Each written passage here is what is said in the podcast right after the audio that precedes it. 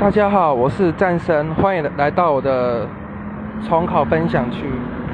今天是九月十八号，也是我准备重考的第十三天。早上重考班给了我们数学的小考，考试多项式的第一单元，然后，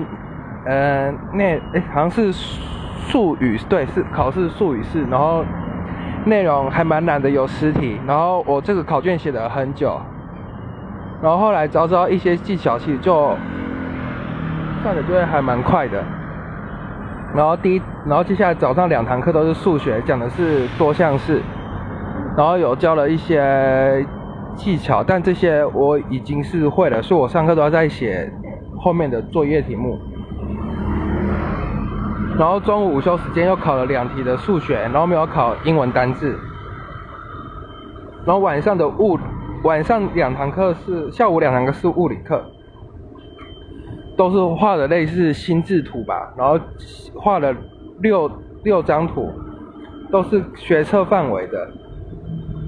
然后第一张好像是什么电磁学啊，然后接下来第二张是光，然后第三个是波，然后第四个什么宇宙，反正就总共六个图。然后光和波有五大性质，其实一模一样的，老师说可以一起读。